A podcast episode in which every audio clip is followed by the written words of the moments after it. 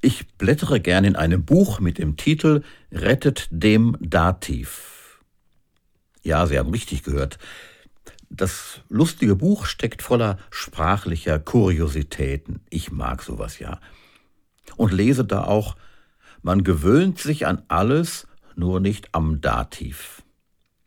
Wobei es mir jetzt äh, gar nicht um den dritten Fall in unserer Sprache geht. Aber stimmt es? Gewöhnen wir uns wirklich an alles? Ich denke, es ist eine unbestrittene Tatsache, dass, egal worum es geht, nach gewisser Zeit ein Gewöhnungseffekt einsetzt. Dann lässt die Anfangsbegeisterung nach.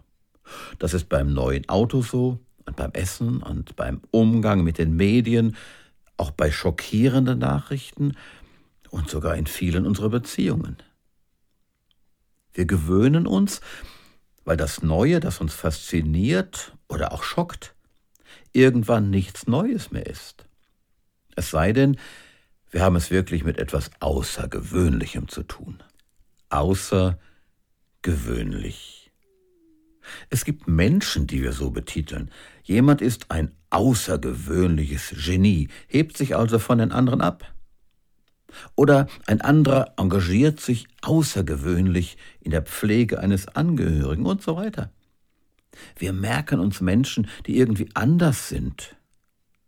Bei der äußeren Erscheinung liegt das auf der Hand, also ein Nachrichtensprecher im Fernsehen in Punkerklamotten, das wäre mal was. Alle würden drüber reden.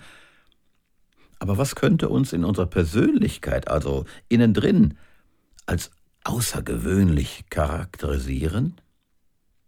Na, denke ich mal wieder über mich selber nach. Ist an mir etwas außergewöhnlich? Als Pastor, inzwischen ja im Ruhestand, da habe ich manches erlebt. Zum Beispiel, als ich so mal mit Tabakspfeife und einem passenden Getränk in einem Biergarten saß. Da wunderten sich manche. Oder als ich in einer Gemeindeveranstaltung gefragt wurde, ob ich wie das nun oft der Fall war, als Pastor zum Schluss noch beten möchte und ich Nein sagte. Da war das Erstaunen noch größer, aber ich hatte da meine Gründe. Ich bin immer mal wieder für eine Überraschung gut.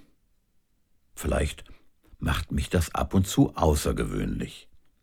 Es gibt auch eine positive Unberechenbarkeit. Ich möchte mich nicht in zu viele Normen pressen lassen.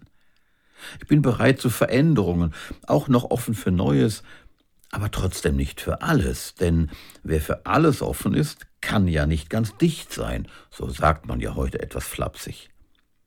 Aber durchaus bereit zu Veränderungen, so wie sie zu mir passen, und in dem Sinne gern außergewöhnlich.